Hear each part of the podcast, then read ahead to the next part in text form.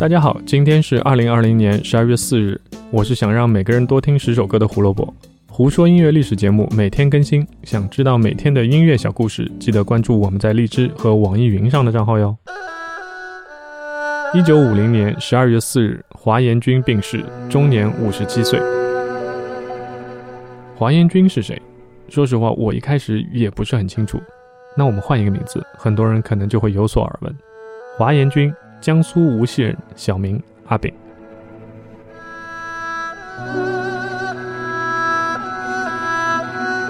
华严君打从出生那一刻开始就没有幸福过。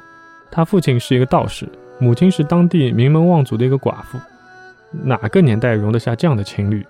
于是阿炳的出生地自然不会在一个普通的产房，或者是在家里。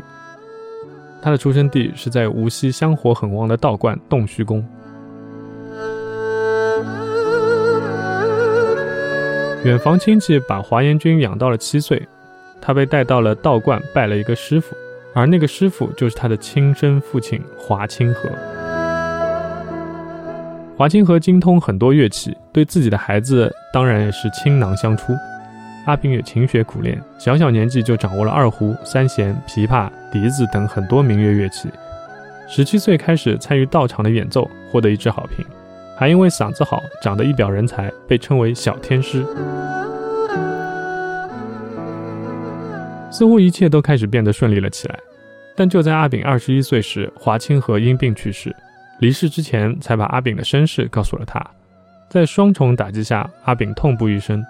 与他一起掌管道场的堂兄趁机设下圈套，勾引阿炳吃喝嫖赌、吸食鸦片，致使阿炳坐吃山空，还生病瞎了眼睛。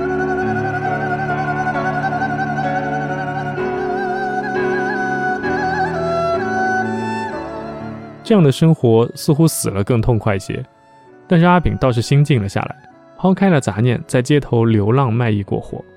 虽然是个乞丐模样，但从来未有乞讨，衣服破旧，但也是缝补干净的样子。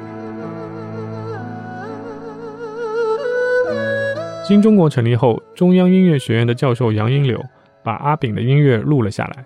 一九五零年的阿炳已经有三年没有好好拉琴，所以录音从八月延后到了九月二日。这才有了《二泉映月》《大浪淘沙》等等六部作品。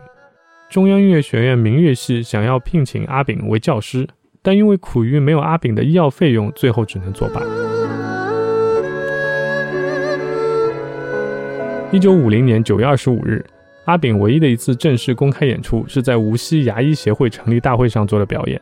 两个半月后，阿炳去世，原本与杨英柳的半年之约也无法兑现。一起流产的还有阿炳自己最满意的作品《梅花三弄》，我们至今也无法再听到了。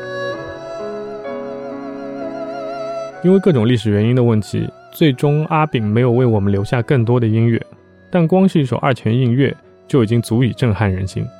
日本著名指挥家小泽征尔在第一次听到《二泉映月》时就泪流满面，说：“这样的乐曲应该跪下听。”